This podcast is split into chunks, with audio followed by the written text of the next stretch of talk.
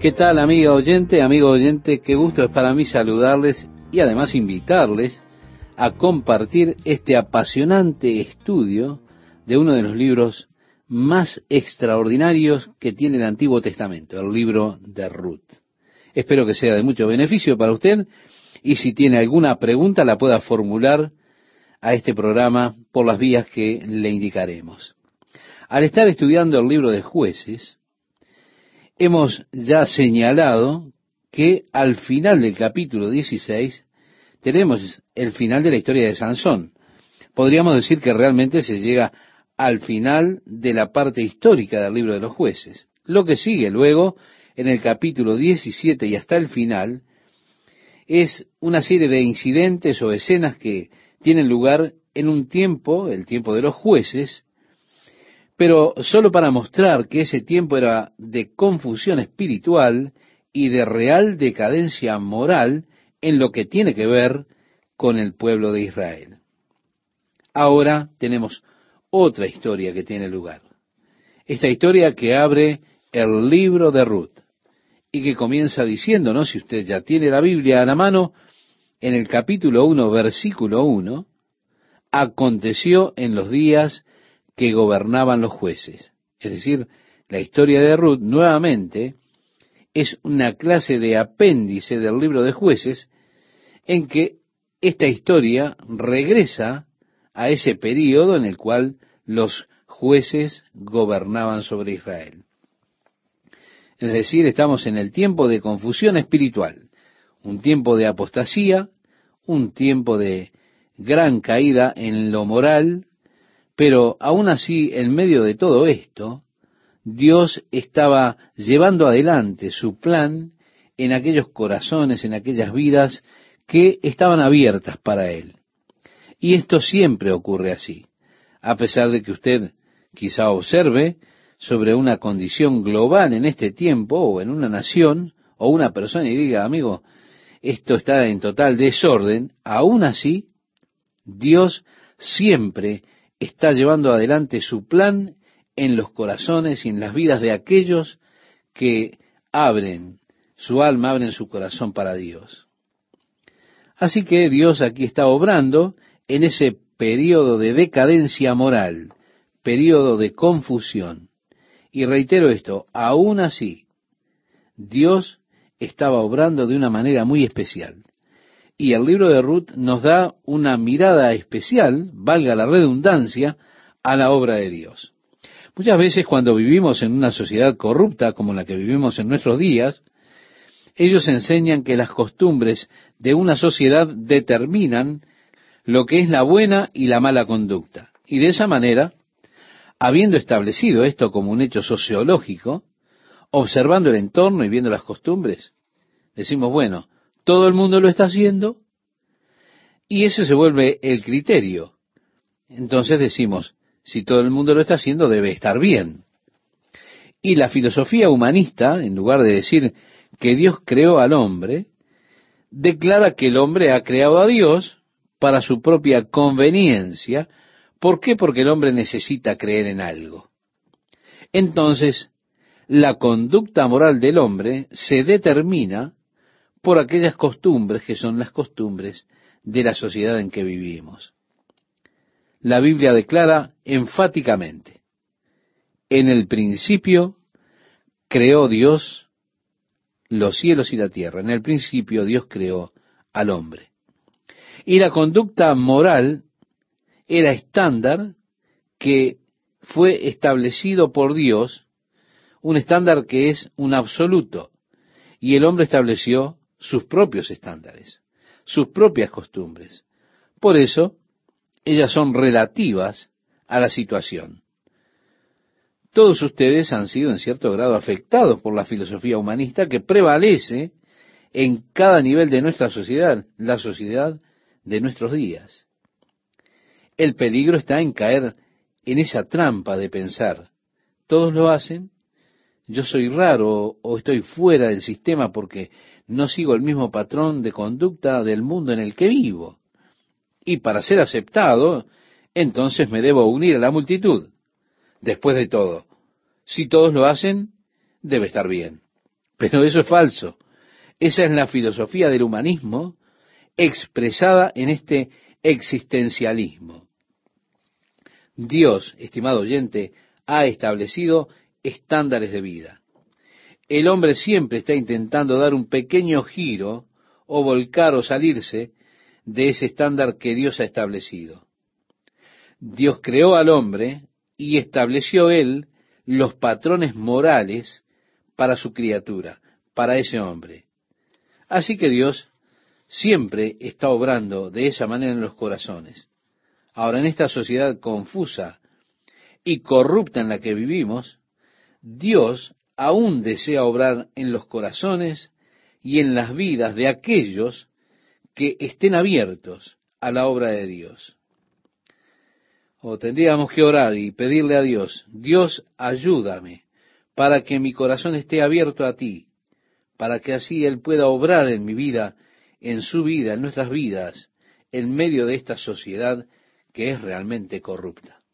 La Biblia muy acertadamente expresó algunas de las actitudes científicas del uniformismo que ha prevalecido, que ha plantado las bases para la tesis del evolucionismo, el cual ha establecido, por supuesto, las bases para todo el humanismo, porque Dios ya no es necesario. El hombre evolucionó del protozoario y todo eso está allí. El apóstol Pedro dice, en los postrimeros días vendrán burladores andando según sus propias concupiscencias y diciendo, ¿dónde está la promesa de su advenimiento? Porque desde el día en que los padres durmieron, todas las cosas permanecen así como desde el principio de la creación. Esto lo encontramos en la segunda carta del apóstol Pedro en el capítulo 3, versículos 3 y 4. Y yo lo desafío a usted, estimado oyente, a encontrar una mejor definición del uniformismo. Pedro expresaba, todas las cosas permanecen así como desde el principio de la creación. Eso es lo que dicen las personas. Esto es exactamente lo que el dogma o la teoría del uniformismo declara. Todos los fenómenos que han existido en la creación y en la evolución del hombre hasta el día presente pueden observarse en el mundo de hoy. No ha habido catástrofes, no han existido cambios dramáticos.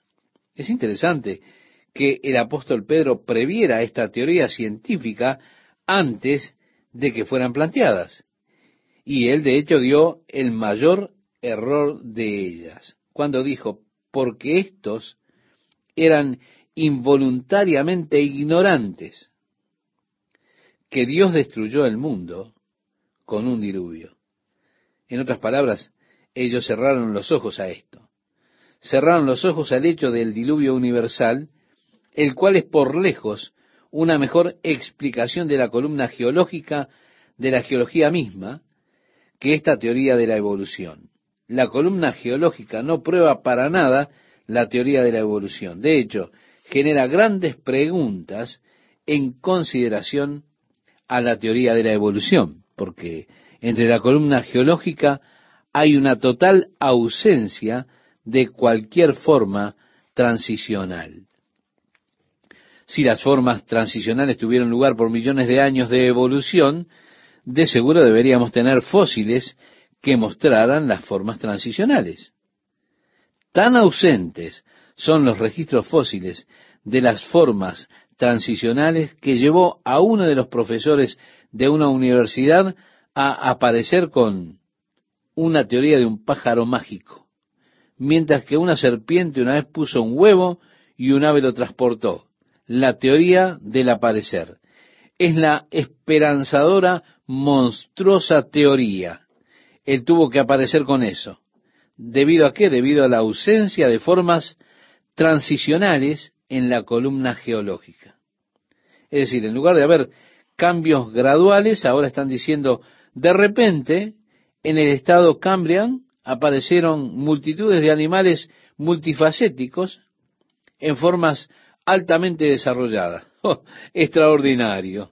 Así que esto es algo que nosotros que estamos en esta sociedad, de la cual la Biblia dice, porque vendrán tiempos peligrosos, los hombres serán amadores de los deleites más que de Dios, serán feroces e incontinentes, lo cual habla de esta libertad sexual, la que las personas defienden en el día de hoy, y continúa describiendo nuestra moderna sociedad. Jesús, refiriéndose a estas cosas, dice, por haberse multiplicado la maldad, el amor de muchos se enfriará. Esto lo dice en el Evangelio según Mateo capítulo 24 versículo 12. Pero en medio de este torcido y perverso mundo, reitero, Dios aún está obrando en los corazones y en las vidas de aquellos que están abiertos y rendidos a Él. Así que volviendo a nuestro tema de hoy, en el período de los jueces, un tiempo como el de hoy, donde la perversidad sexual está desfilando y declarando su normalidad, donde la publicidad hace alarde de su estilo de vida. En medio de todo eso, Dios está obrando en los corazones y en las vidas de aquellos que están abiertos para Dios. El libro de Ruth es otra vista que tenemos aquí. Nos muestra cómo Dios puede realizar, llevar adelante sus propósitos aquí en la tierra, incluso bajo circunstancias adversas. Aconteció en los días que gobernaban los jueces que hubo hambre en la tierra, y un varón de Belén de Judá fue a morar en los campos de Moab, él y su mujer, y dos hijos suyos. El nombre de aquel varón era Elimelech, y el de su mujer Noemí, y los nombres de sus hijos eran Mahalón y Kelión, efrateos de Belén de Judá. Quiero decirle, estimado oyente, que los nombres siempre resultan interesantes, porque los nombres son muchas veces significativos para la historia. El nombre Elimelech. Este nombre significa mi Dios es rey. Es un hermoso nombre. El nombre Noemí significa agradable, amable. También es un hermoso nombre, de hecho. Pero preste atención, el nombre Maalón significa enfermizo y el nombre Kelión significa triste. Y generalmente a los niños se le ponían los nombres bajo las circunstancias que ocurría su nacimiento.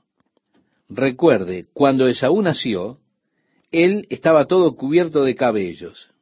Por eso ellos le llamaron velludo. De hecho, la palabra Esaú significa eso, velludo.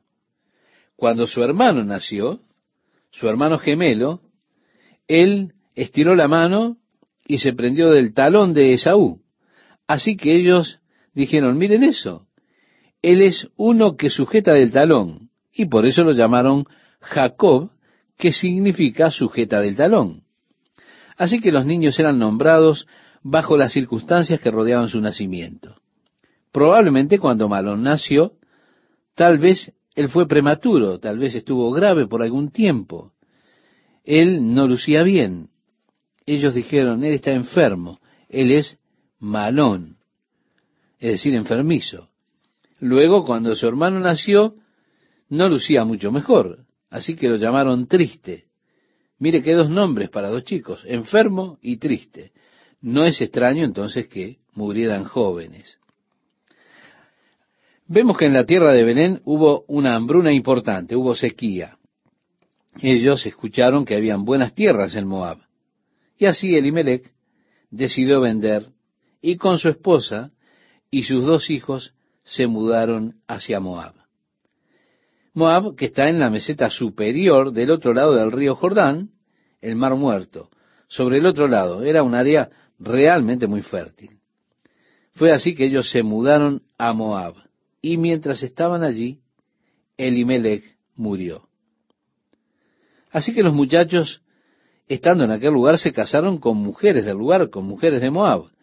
Uno se casó con una mujer llamada Orfa, el otro se casó con una mujer llamada Ruth. Sucedió con el tiempo que ambos hermanos también murieron sin haber tenido hijos. El versículo 8 nos dice, y Noemí dijo a sus dos nueras, Andad, volveos cada uno a la casa de su madre, Jehová haga con vosotras misericordia, como la habéis hecho con los muertos y conmigo. Durante este periodo de tragedia familiar, estas dos jóvenes realmente mostraron un gran carácter. Ellas fueron muy amables con Noemí, la consolaron a ella. Ellas tomaron su tragedia muy bien. Así que Noemí desea que ellas también puedan recibir el mismo grado de amabilidad que le habían entregado a ella. El verso 9 dice, os conceda Jehová que halléis descanso cada una en casa de su marido. En otras palabras, que puedan encontrar hombres buenos para casarse, que puedan tener una vida feliz, que puedan encontrar a alguien más y puedan vivir en paz en la casa de sus esposos. Ella está alentando a estas jóvenes a que se vayan. Mejor es que se vayan de aquí, mejor es que regresen con sus familias y que se casen con alguien más. Así que las jóvenes la acompañaron un poco en el regreso. Y Noemí les dijo nuevamente, miren muchachas, yo ya estoy vieja para tener más hijos, incluso si tuviera la esperanza de tenerlos. ¿Esperarían ustedes hasta que mis hijos crecieran como para casarse? De todas formas, no sucederá. Así que vayan y regresen a casa, tengan un marido y cásense. Y el relato nos dice, y ellas alzaron otra vez su voz y lloraron. Y Orfa besó a su suegra, mas Ruth se quedó con ella. Y Noemí dijo, He aquí tu cuñada se ha vuelto a su pueblo y a sus dioses, vuélvete tú tras ella. Respondió Ruth, No me ruegues que te deje y me aparte de ti, porque a donde quiera que tú fueres, iré yo, y donde quiera que vivieres, viviré. Tu pueblo será mi pueblo, y tu Dios mi Dios. Donde tú murieres, moriré yo, y allí seré sepultada. Así me haga Jehová, y aún me añada que sólo la muerte hará separación entre nosotras dos. Qué maravillosa expresión de esta mujer que ha quedado para siempre registrado en los registros eternos, en la palabra de Dios. Algo que es utilizado permanentemente por el pueblo de Dios y especialmente cuando ocurre algún casamiento. La devoción de Ruth hacia su suegra, donde quiera que tú fueres. Es claro que había un muy hermoso vínculo que se había formado entre la nuera y la suegra. Qué hermoso vínculo. Ella dijo, donde quieras que tú fueres, iré yo. Donde quiera que vivieres, viviré. Tu pueblo será mi pueblo y tu Dios mi Dios. Donde tú murieres, moriré yo, y allí seré sepultada. Qué grandioso vemos este corazón de Ruth y es algo realmente grandioso. Así que ellas regresaron de nuevo a la tierra de Belén. Y como dice el versículo 18 y, el versículo 19, y viendo Noemí que estaba tan resuelta a ir con ella, no dijo más. Anduvieron pues ellas dos hasta que llegaron a Belén. ¿Qué tal amigos? ¿Cómo están? ¿Bien? Les invito entonces a que compartamos juntos estos preciosos estudios del libro de Ruth. Cuando arribaron a Belén, las personas dijeron, oh, Noemí ha vuelto. Pero ella dijo, no me llamen Noemí. Vamos a ponerlo en su lenguaje. Ellos dijeron, oh, la amenidad, la afabilidad ha llegado. Pero ella dijo, no me llamen afable, sino llamadme Mara, porque en amargura, en grande amargura, me ha puesto el Todopoderoso. Mara significa amarga. No me llamen afable, llámenme amarga. El Señor me ha tratado amargamente. Eso era lo que Noemí quería decirles. Ahora, es interesante que parece como que ella echa la culpa a Dios. Cuando ella dice, el Señor ha estado tratando amargamente conmigo. Parece haber una inclinación natural para que nosotros siempre le echemos la culpa a Dios de nuestros problemas, de nuestras tragedias. Y especialmente cuando nos enfrentamos a la muerte. Cuando Jesús arribó a Betania, en el tiempo que murió Lázaro, él había estado muy enfermo. Su hermana le envió un mensaje al Señor cuando él estaba allá abajo en el Jordán, y este mensaje decía, ven rápidamente, aquel a quien amas está enfermo.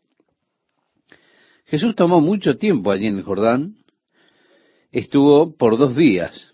Después, recién él se dirigió hacia Betania.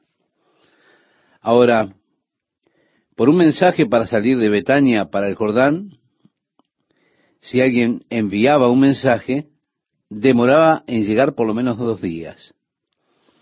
Jesús se quedó allí todavía dos días más, dos días extras, y luego le tomó dos días para volver a Betania. Así que en el mientras tanto, entre que le fue enviado el mensaje y que Jesús volvió, habían transcurrido seis días. El mensaje decía, tu amigo está muy enfermo, el que amas está muy enfermo. Y él fue seis días más tarde de ese mensaje que había sido enviado, él estaba allá en el Jordán y está arribando a Betania seis días después que salió el mensaje para Jesús. Las jóvenes hermanas de Lázaro sabían que era demasiado tarde. Sabían que era más tarde de lo que debía ser para ellas. Ellas pensaron, él pudo haber llegado más pronto.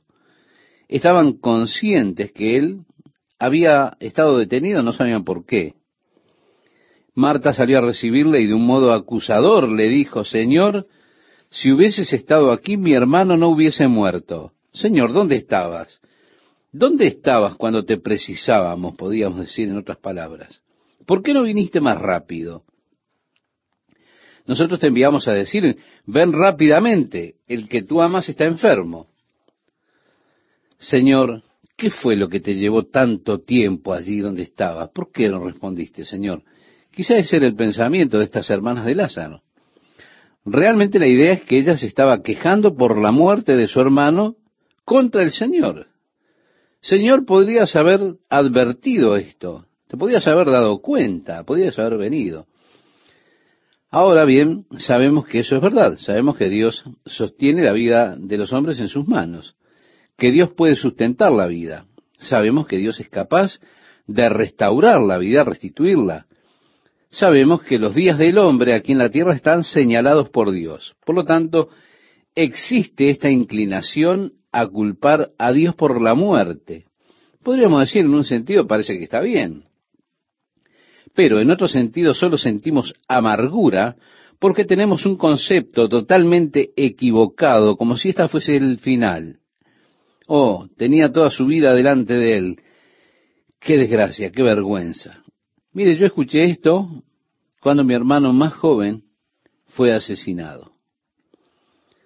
Él era apuesto, de buena apariencia, grande, tenía todo él tenía buen sentido para los negocios, estaba haciendo inversiones, todo le iba sobre ruedas. Él compró un aeroplano para que pudiera venir de su trabajo mejor. Y uno piensa, qué desastre, toda la vida delante de él. Es una vergüenza lo que pasó.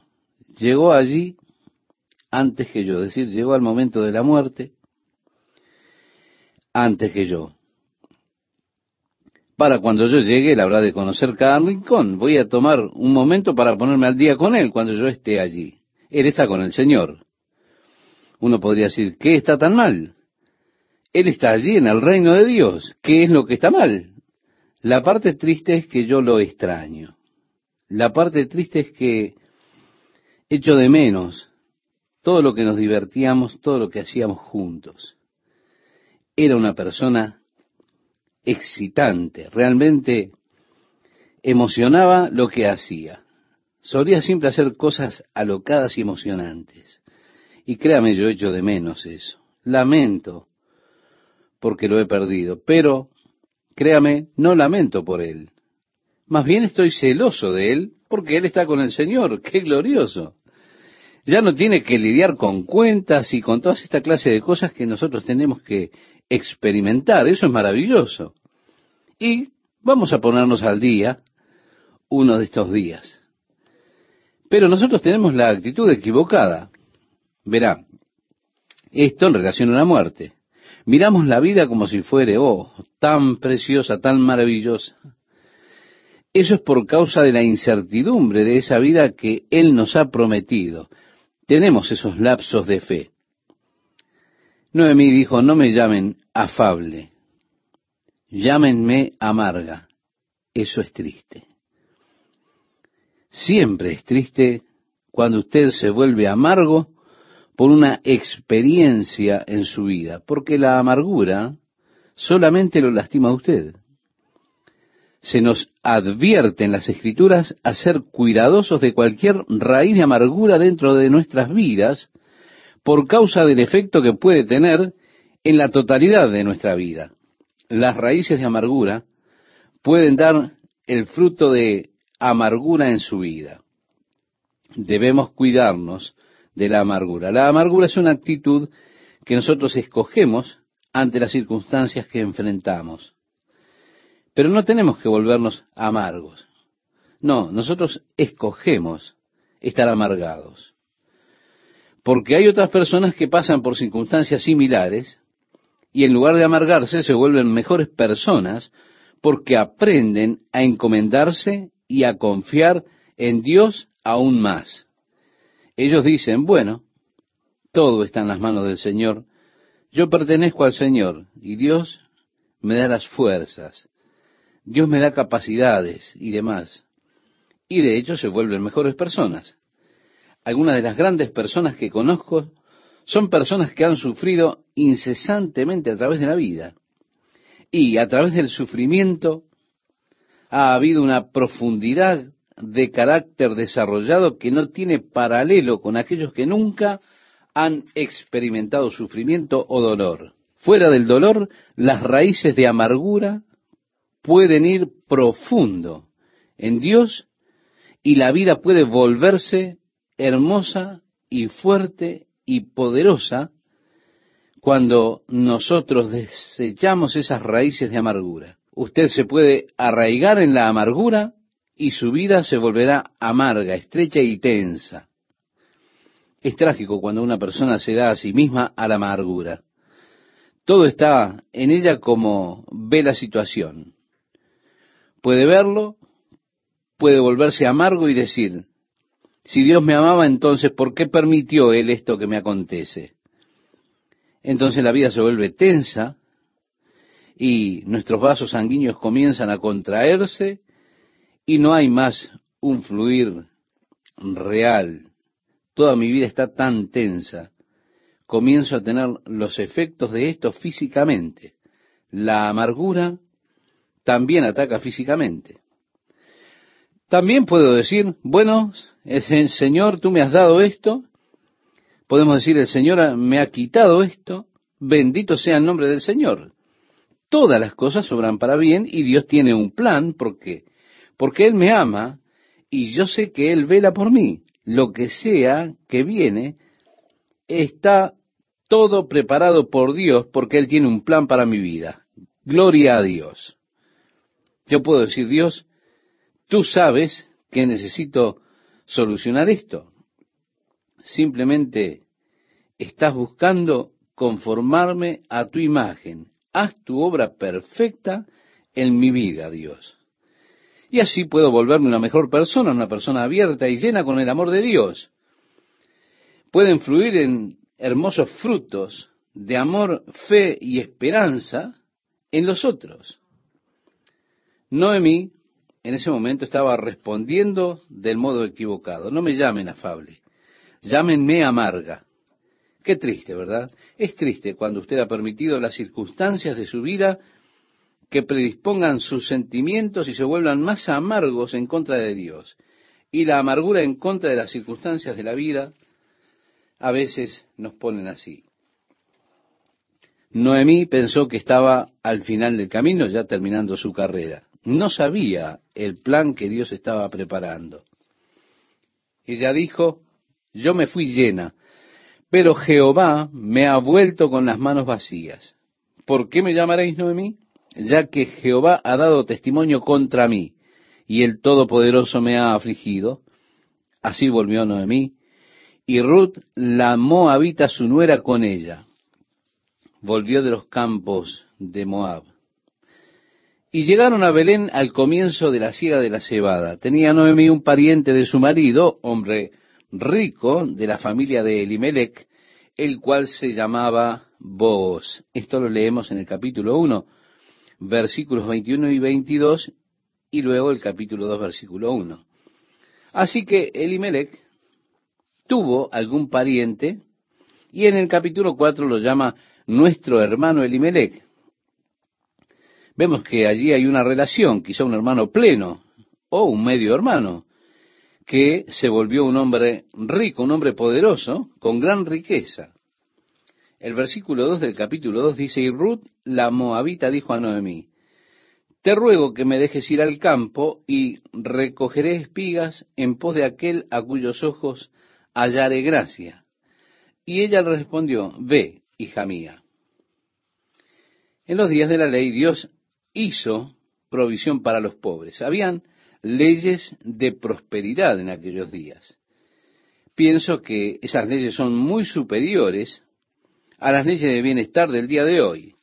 No eran solamente un dame o darle un subsidio a la gente, no, sino que la ley declaraba que cuando usted tenía campos, solamente podía cosechar una vez al día. Usted no podía volver a recoger una segunda vez. Usted tenía una oportunidad con su cosecha. No debía recoger nada del suelo. ¿Para qué? Para que los pobres que venían después pudieran entrar en el campo después que los cosechadores habían pasado, y lo que no estaba maduro cuando pasaron era libre para ser tomado por los pobres. Por tanto, siempre podían ir a los campos y podían venir después de los segadores podían recoger cualquiera de los vegetales, cualquiera de los frutos, o lo que sea que quedó una vez que usted cosechó. El resto era dejado para los pobres. Por lo tanto, se cuidaba mucho a los pobres. Era una ley de bienestar realmente excelente. Los pobres eran cuidados adecuadamente por esta ley de Dios. Si usted quería comer, siempre había comida. Usted podía siempre ir a un campo y recoger después de los cosechadores. Fue así que Ruth le dijo a Noemí, voy a salir y voy a recoger en el campo después que pasen los cosechadores. Y leemos en el versículo 3, y aconteció que aquella parte del campo era de Booz, el cual era de la familia de Elimelech. Esto podemos decir, bueno, es una coincidencia, simplemente aconteció, pero no, estimado oyente, no, no fue así. Nada acontece porque sí. Cuando nos referimos a algo decimos, es una extraña coincidencia, pero en realidad, cuando usted es un hijo de Dios y la mano de Dios está en su vida, no hay raras coincidencias. La mano de Dios está en todas las cosas. Ahora bien, cuando Dios guía nuestras vidas, de algún modo tenemos un concepto mental del modo que Él me guía. Y tiene que haber alguna clase de aura mística, espeluznante. Cuando usted entra en un semitrance y la niebla comienza a venir alrededor de usted, quizá usted escuchará una voz con eco que le dirá, ve a tu izquierda. ¿Usted espera que Dios le guíe en un modo místico? No en realidad Dios le guía a usted de maneras naturales. De forma que usted diga, bueno, está muy bueno que estuve precisamente aquí en ese momento. Mi esposa me ha estado preguntando en cuanto al doctor que la ayudó a ella cuando se quebró el brazo. Ella dijo, estoy tan preocupada por él, me pregunto si está todo bien. No he oído nada. Le enviamos una tarjeta de Navidad y no hemos recibido nada de parte de él. Me pregunto, o me pregunto qué estará haciendo. ¿Tú le has visto? Yo le dije, no, no lo he visto. Bueno, en la iglesia de mi hijo las damas estaban de retiro, así que Kay fue a enseñarle a las damas. a una reunión. Por causa de que el polvo del lugar le estaba afectando, decidió no comer allí en el campamento, sino fue a un restaurante pequeño llamado La Canasta de Pan. Mientras ella estaba allí comiendo, ¿quién pudo entrar sino el doctor de mi esposa que estaba pasando? Y decidió, bueno, quiero una de las especialidades de este comercio. Así que ella simplemente fue a tomar algo de ese lugar y lo vio. No, esas cosas no suceden por casualidad. Dios estaba conduciendo todo, estaba guiando. Y Dios pone todas estas cosas juntas. Pero simplemente pasa tan naturalmente que usted no se da cuenta que es Dios que lo está haciendo. Porque Dios nos guía en maneras muy naturales. Viene como un pensamiento, como un impulso, como una idea o como una inspiración. Dios de hecho está poniendo las circunstancias juntas. Usted puede llegar allí y allí está el plan de Dios desplegado. Él ha estado guiando sin que nos demos cuenta. Y así fue que sucedió. La mano de Dios está allí guiando y conduciendo, porque por Jehová son ordenados los pasos del hombre, y Él aprueba su camino. Si usted le reconoce en sus caminos, Él le dirigirá en sus caminos. Así nos guía la palabra de Dios. Ahora, mirando esto desde nuestro lado, decimos, esto pasó así porque ella vino al campo de vos. Pero en realidad, Dios la estaba sosteniendo con su mano y dirigiéndola a ella a ese campo. Ella salió preguntándose, ¿a dónde iré a espigar? Todo esto es tan nuevo para mí, no conozco ningún lugar por aquí, allí hay algunos hombres, bueno, los voy a seguir. Pero es Dios que estaba guiándola durante todo el camino. El camino que marca el Señor conduce nuestras vidas. Es glorioso el camino en que Dios guía nuestros caminos, siendo que nosotros nos rendimos a Él y esperamos todo de Él. Antes de salir en la mañana digo, Señor, este día es tuyo, mi vida es tuya. Ahora simplemente, Señor, guíame en lo que sea que tú tengas para mí. Dirige mi vida hoy, Señor. No tengo ningún plan determinado, nada que no pueda ser cambiado. Señor, tú simplemente trae a mi camino lo que sea que tú quieras. Quiero estar abierto para ti hoy. Y créame, siempre es excitante porque usted nunca sabe lo que Dios tiene en mente para usted cada día. Cuando Él pone las circunstancias juntas. Nosotros simplemente las miramos y decimos, amigo, esta es la coincidencia más asombrosa que haya existido. No, realmente no, no es coincidencia. Es que Dios juntó los extremos, las circunstancias, todo el tiempo. Mientras usted, estimado oyente, estimado oyente, busca el pasaje que nos citara Esteban, en el libro de Ruth capítulo 2 versículo 4, quiero saludarle y agradecerle por acompañarnos en esta edición de la palabra de Dios para hoy. Dice así el pasaje que tenemos.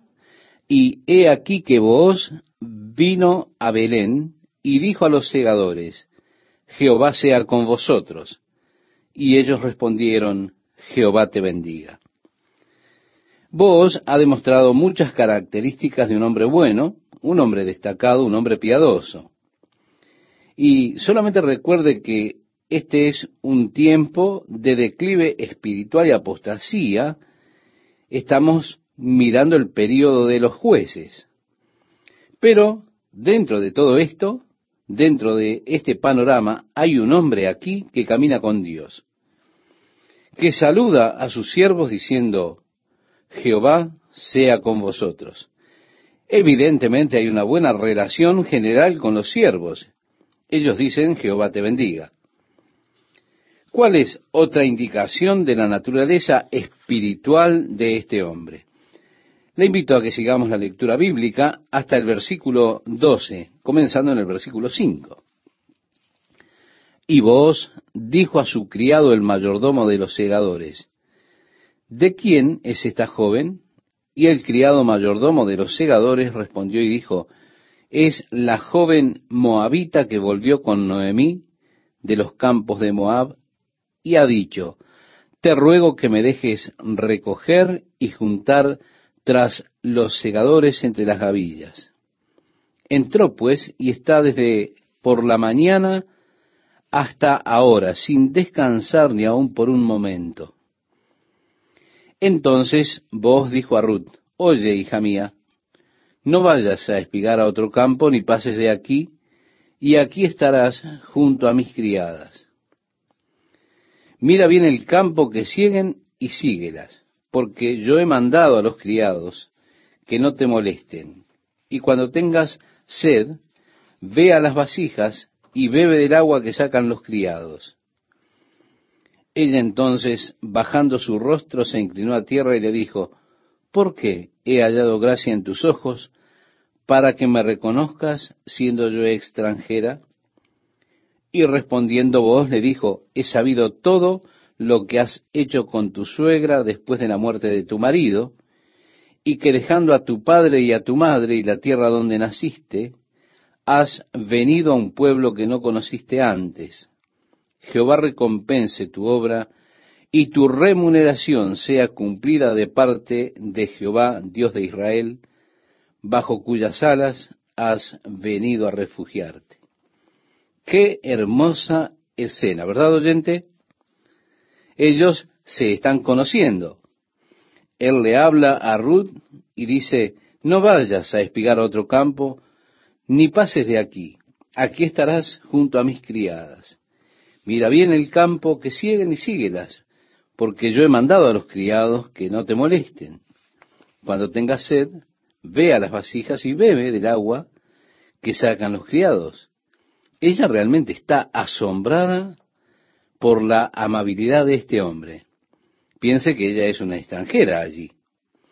Ella dice, ¿por qué he hallado gracia en tus ojos para que me reconozcas siendo yo extranjera? Y él le dice la razón, él le dice, yo he oído acerca de ti He oído de tu amabilidad con Noemí, acerca de tu decisión de venir a una tierra nueva para refugiarte bajo Jehová.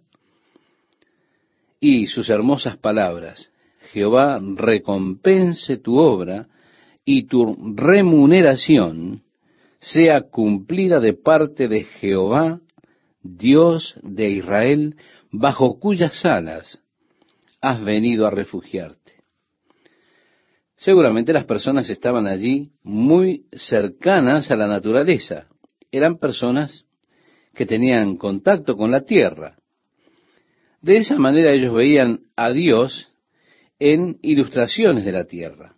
Una de las ilustraciones que ellos tenían de Dios era ese amor, esa protección y preocupación por sus hijos, como lo tiene una gallina, por ejemplo, por sus polluelos, tiene ese amor y esa protección sobre sus pequeños polluelos. Así que cuando el peligro amenaza, los pollitos corren bajo la madre, ella extiende sus alas y con sus plumas los cubre y se mantiene allí para protegerlos contra el peligro.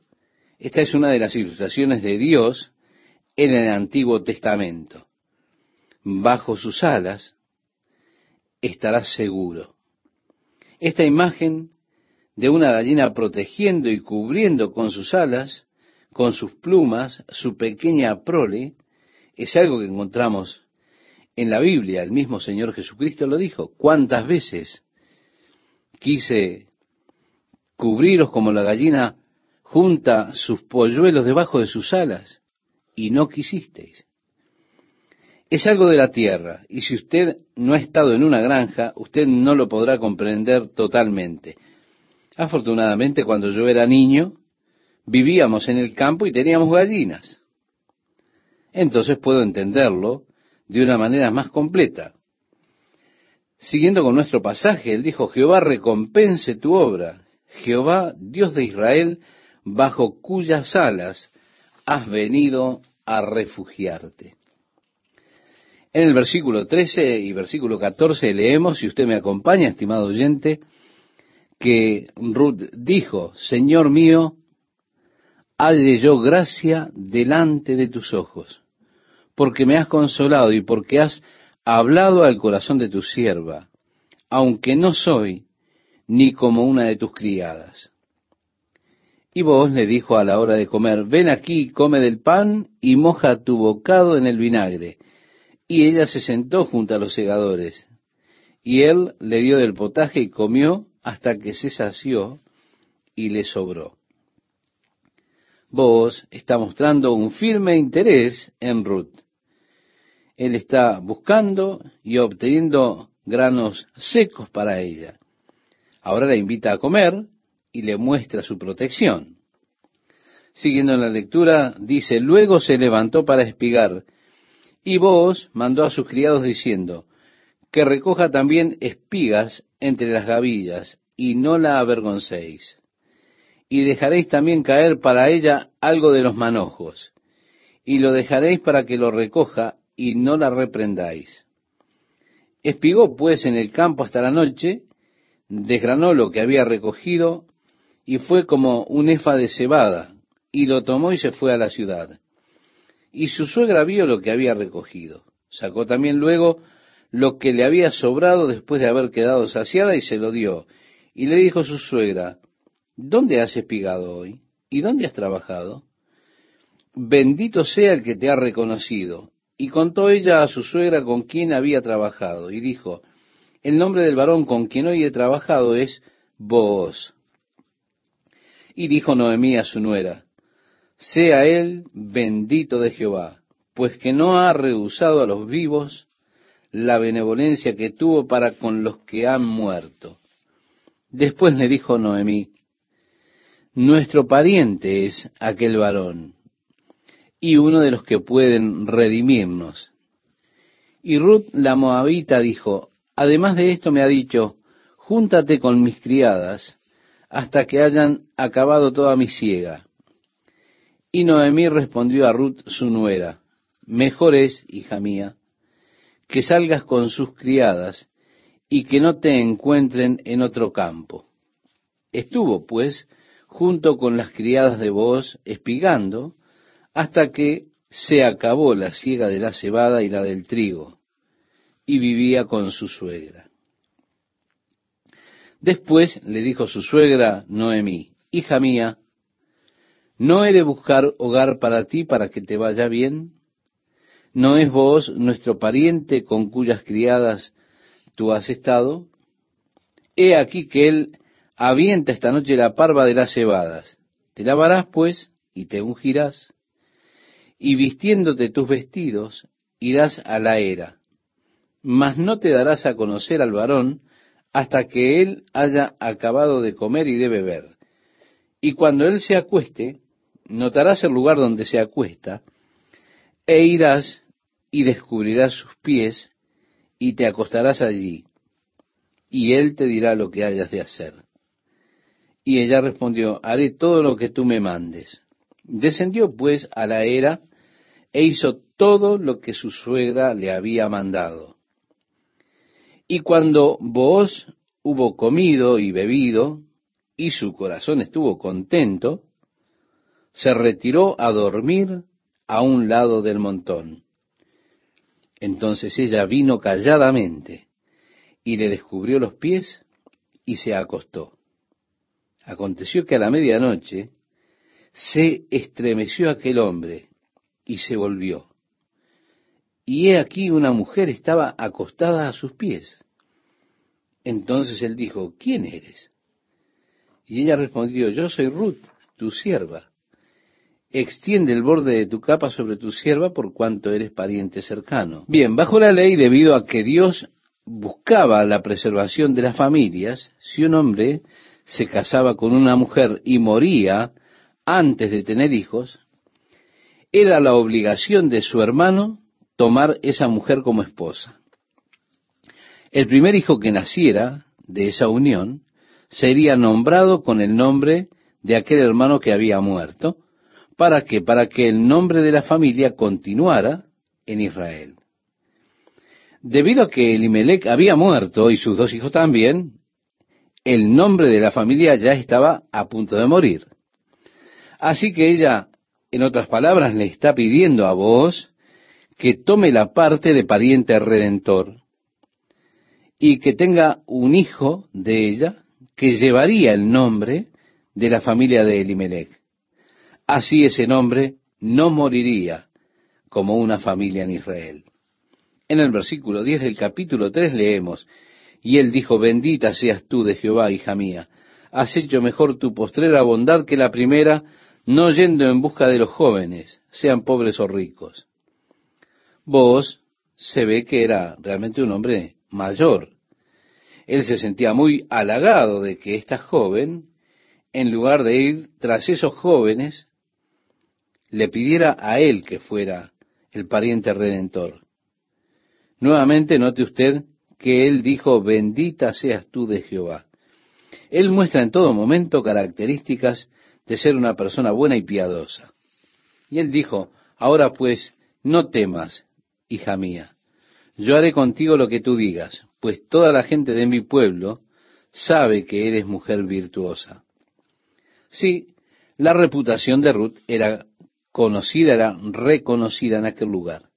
Ella era una mujer virtuosa. El cuidado que había tenido por su suegra, su actitud de realmente adorar y servir a Dios, eso era reconocido.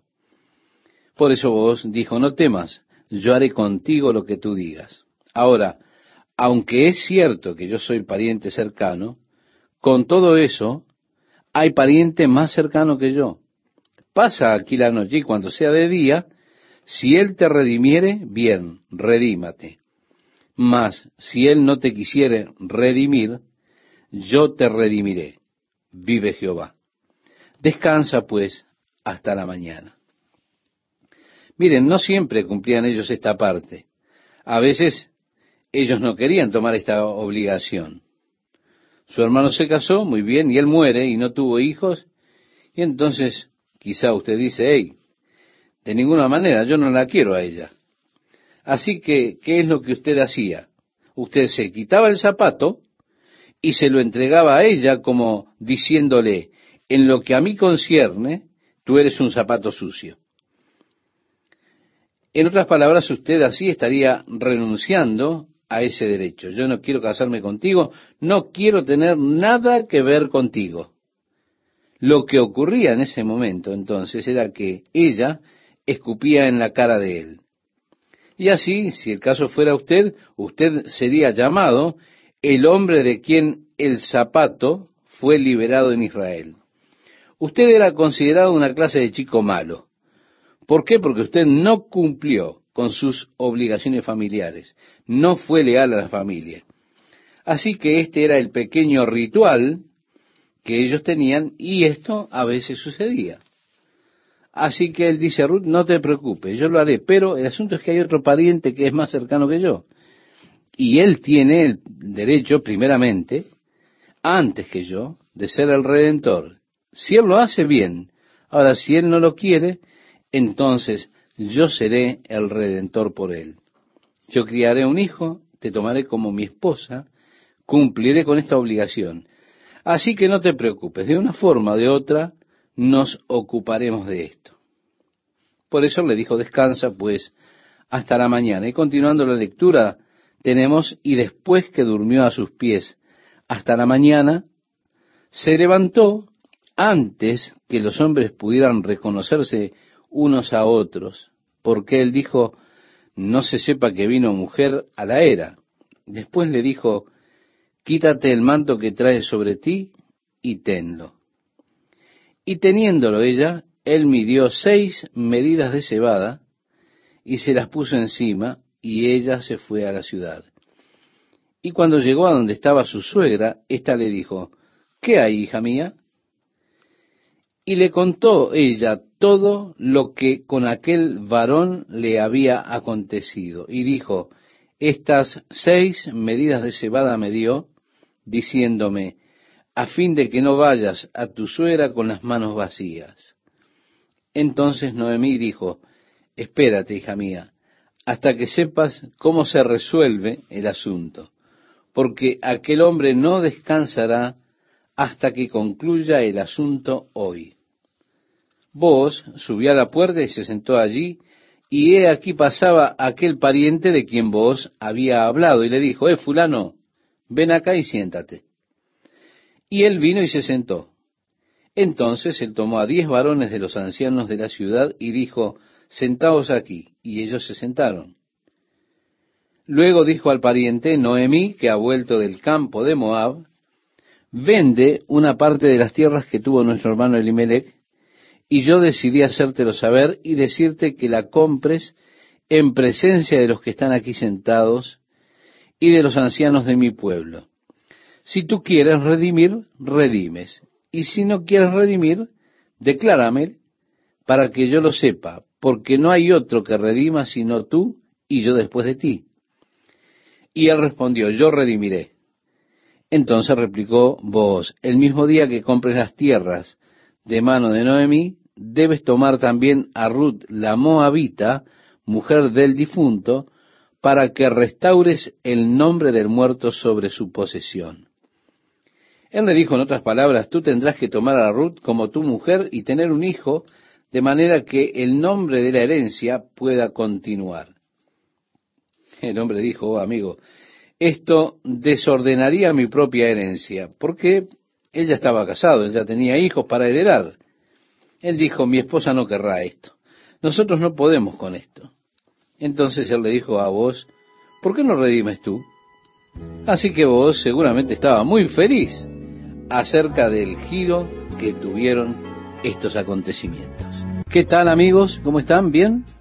Bueno, estamos dispuestos para comenzar nuestra lectura de este día. Si ya encontró el pasaje, tiene su Biblia allí a la mano, le invito a que me acompañe a leer esta deliciosa historia de redención. Dice así, Booz subió a la puerta y se sentó allí. Y he aquí pasaba aquel pariente de quien Booz había hablado y le dijo, Eh, fulano, ven acá y siéntate. Y él vino y se sentó. Entonces él tomó a diez varones de los ancianos de la ciudad y dijo, sentaos aquí. Y ellos se sentaron. Luego dijo al pariente, Noemí, que ha vuelto del campo de Moab, vende una parte de las tierras que tuvo nuestro hermano Elimelech.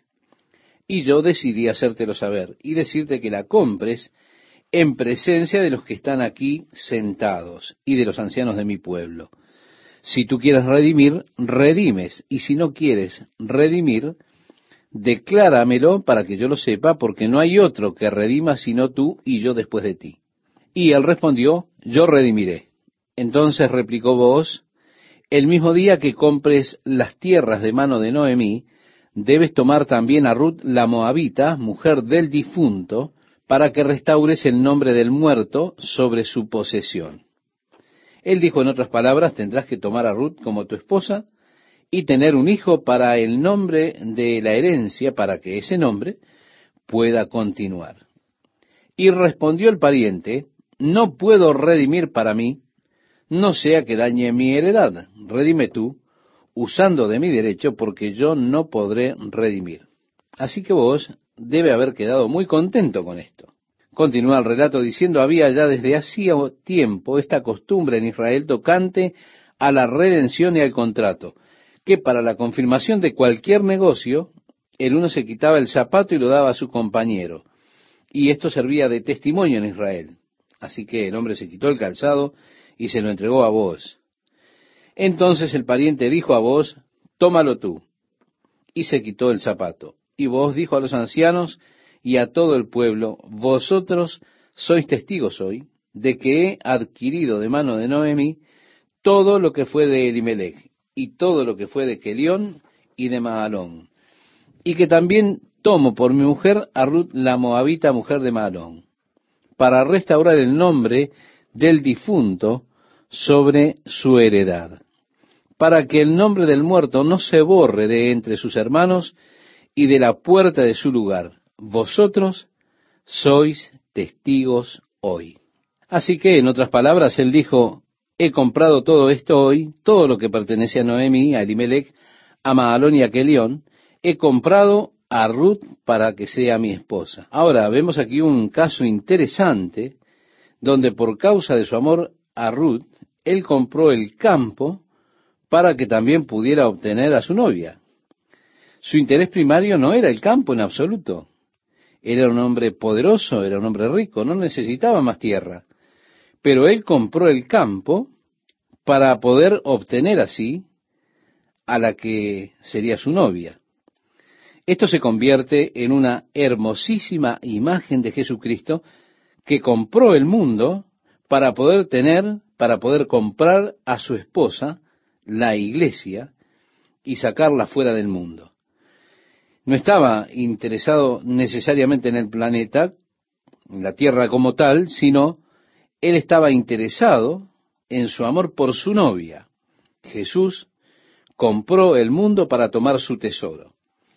Así que en las parábolas del reino encontramos esa parábola que dice el reino de los cielos es semejante a un tesoro escondido en un campo, el cual un hombre halla y lo esconde de nuevo, y gozoso por ello va y vende todo lo que tiene y compra aquel campo.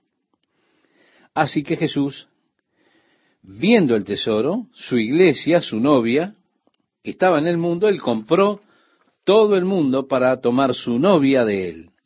Hermoso, realmente hermoso paralelismo el que tenemos aquí con vos y Ruth en relación a Jesús y la iglesia. En el capítulo 4, desde el versículo 11, leemos, y dijeron todos los del pueblo que estaban a la puerta con los ancianos, testigos somos, Jehová haga a la mujer que entra en tu casa como a Raquel y a Lea, las cuales edificaron la casa de Israel, y tú seas ilustre en Efrata, y seas de renombre en Belén, y sea tu casa como la casa de Fares, al que Tamar dio a luz a Judá, por la descendencia que de esa joven te dé Jehová. Es interesante que ellos hablan de Judá.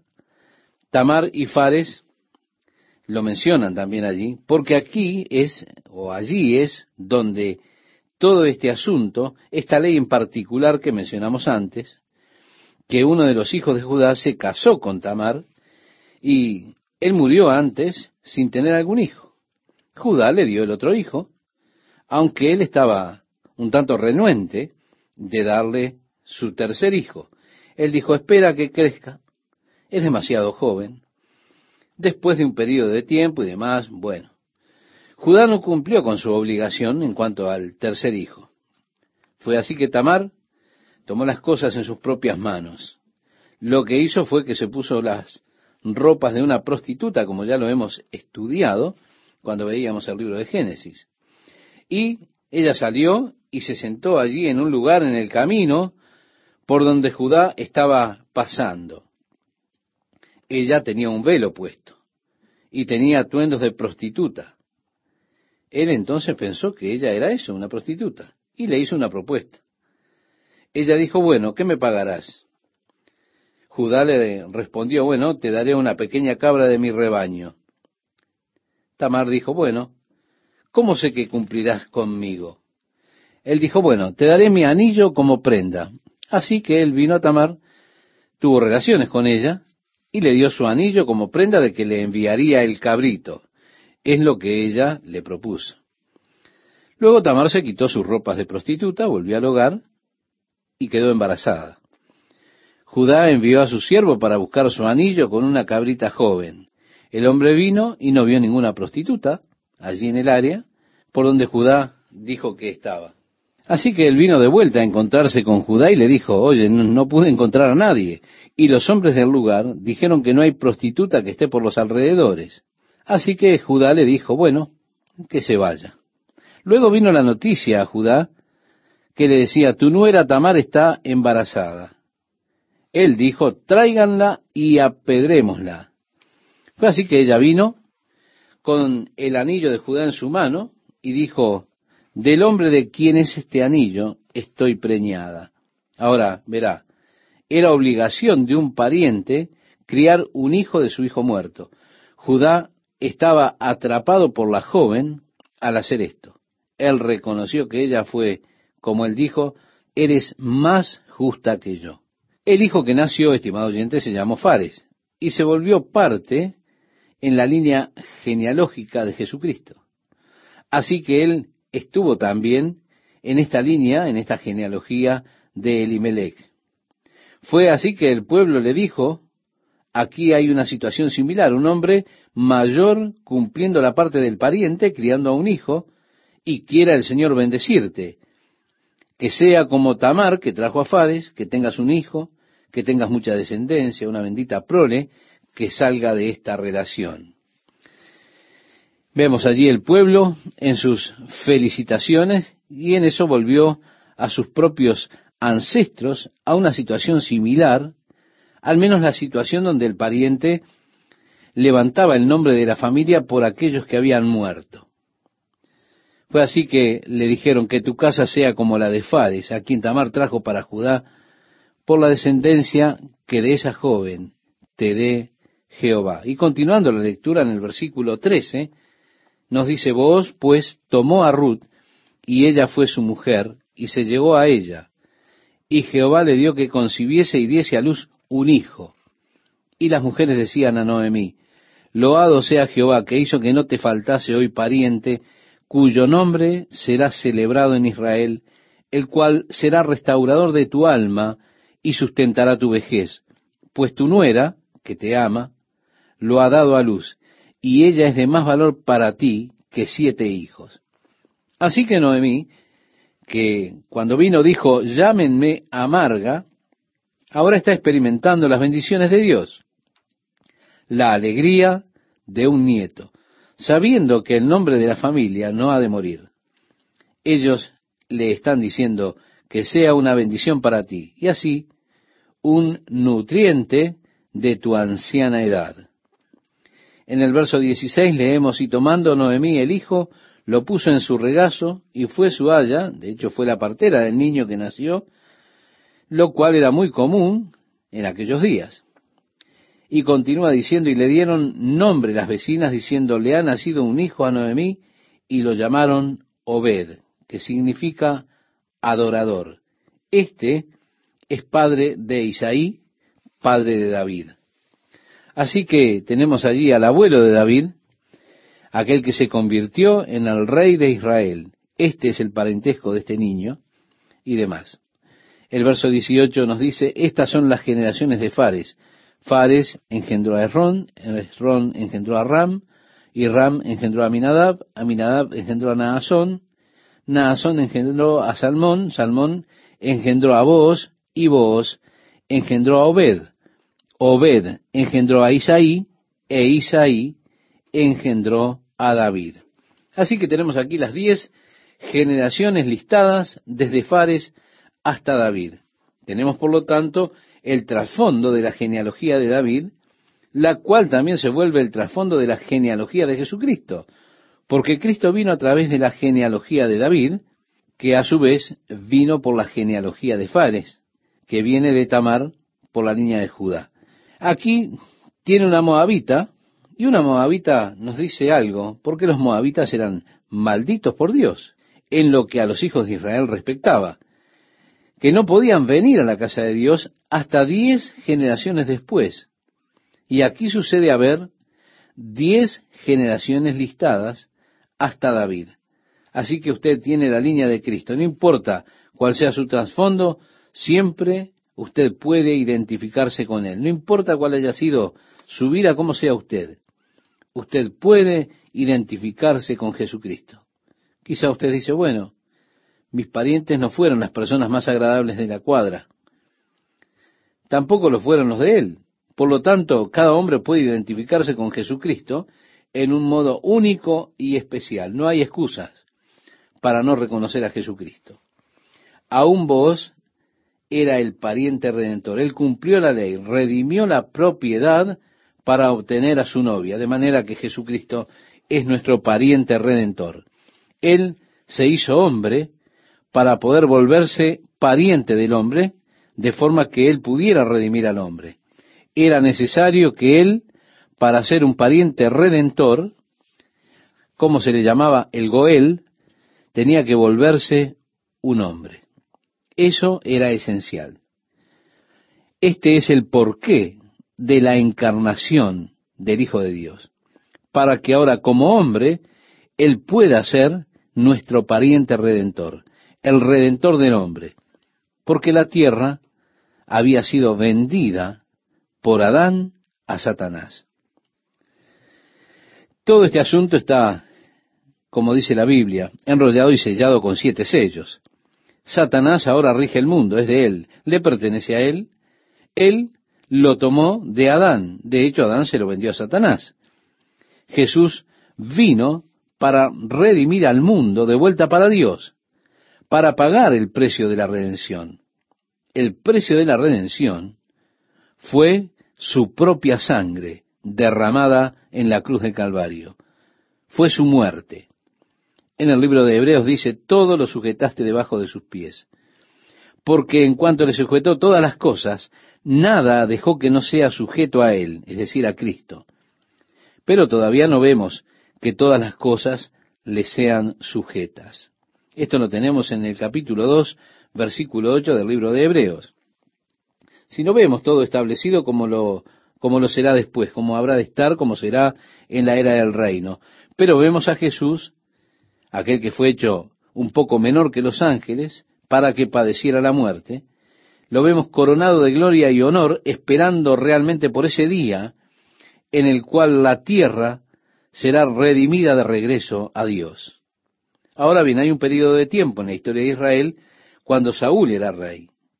Por causa de su desobediencia a Dios, éste dijo a Samuel, desciende a la casa de Isaí. Es decir, Dios le dijo a Samuel, desciende a la casa de Isaí y unge a uno de sus hijos para que sea rey. Así fue que Samuel descendió a la casa de Isaí y vino el primogénito, Eliab, vino, él era apuesto, un hombre fuerte, y Samuel dijo, ¿qué apuesto? Seguramente este es el que Dios quiere. Pero Dios le dijo, oye, no, no, estás mirando a la apariencia exterior, pero yo miro el corazón. Así que uno a uno Isaí hizo desfilar a sus hijos delante de Samuel. Y el Señor no dio testimonio de ninguno de ellos. Finalmente Samuel dijo, ¿son todos los hijos que tienes? Y él dijo, no, tengo uno más, pero es un chico. Él está por allá afuera cuidando ovejas. No pensé que él contara. Samuel dijo, bueno, tráele. Él salió, le silbó y David vino corriendo, allí transpirado y sucio quizá. El Señor dijo a Samuel, ese es el indicado. Samuel tomó el cuerno de aceite y lo vertió sobre la cabeza de David. Y este pequeño niño estaba allí parado, con el aceite descendiendo sobre él. No entendía nada lo que pasaba. Pero Dios le ungió como rey sobre Israel.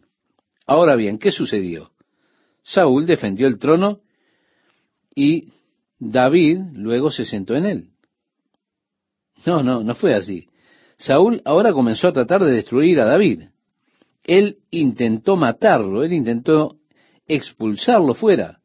Finalmente hizo que se fuera del país. ¿Por qué? Porque Saúl estaba tratando de colgarse de aquello que ya no era de él. Él estaba haciendo lo más que podía por la fuerza para retener aquello que ya no le pertenecía más. Era su lucha por el poder. Ahora bien, tenemos una secuela por causa de esto. El mundo técnicamente le pertenece a Jesús. Él lo redimió. Jesús pagó el precio. Con todo, no vemos aún que todas las cosas le sean sujetas al Señor Jesús. Satanás está todavía aferrado, haciendo lo más que puede para forzar que Jesús salga, aferrándose a aquello que no es más suyo legalmente. Pero llega el día y llegará, como está registrado en el libro de Apocalipsis en el capítulo 5, cuando ese rollo con los siete sellos salga a luz. Y el ángel declarará, ¿quién es digno de tomar el libro y abrir sus sellos? Jesús dará un paso adelante como el cordero que fue inmolado. Él tomará el rollo de la mano derecha de Dios mientras la iglesia canta sus alabanzas.